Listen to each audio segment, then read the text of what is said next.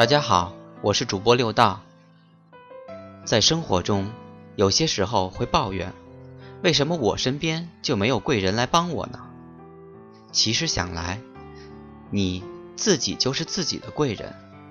求人不如求己，有些事你自己不去追求，贵人再多也无济于事；有些事贵人来了，你发现不了。或是无法打动贵人，同样也无济于事。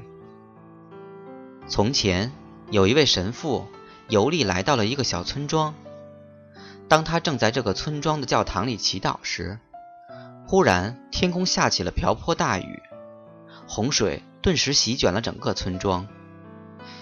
一个警察匆忙地赶到教堂来，对神父说：“神父，请你赶快离开这儿吧，不然……”你一定会被洪水冲走的。但是神父坚定地说：“不，我不走。我坚信仁慈的上帝一定会来救我的。你先去救别人吧。”过了一会儿，洪水没过了神父的胸口，神父只好勉强地站在祭坛上。这时，一个开着救生艇的救生员经过这里，看到神父，便对他说。神父，赶快上来吧，不然你一定会被淹死的。神父还是执着地说道：“不，我要坚守着我的教堂，相信慈悲的上帝一定会将我从洪水中救出的。你赶快去救别人吧。”又过了不久，洪水把整个教堂都淹没了，神父只好死死地抓住教堂最顶端的十字架。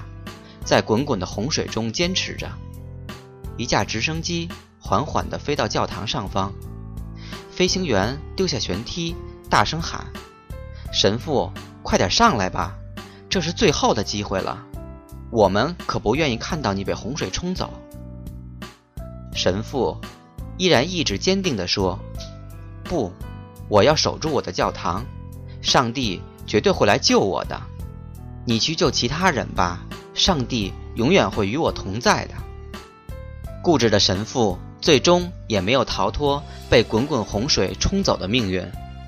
神父来到了天堂，见到了上帝，就生气地质问道：“主啊，我一生勤勤恳恳地侍奉您，为什么在我遇到危险的时候，你却不肯来救我呢？”上帝说：“我怎么不肯救你了？第一次。”我派人劝你离开那危险的地方，可是你却坚决不肯。第二次，我只好派了一只救生艇去，但你还是一意孤行，不愿意离开。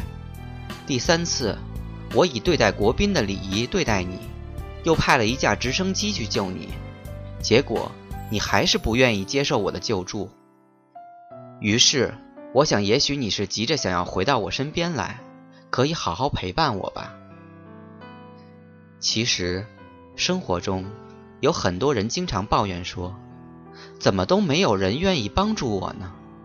其实，很多时候并不是别人不愿意帮你，而是你自己不愿意让别人帮罢了。生命中有太多的障碍，往往都是因为我们过度的执着与愚昧无知所造成的。想要得到别人的帮助，首先要乐意伸出我们自己的手。伸出你的手来，你就是自己人生的贵人。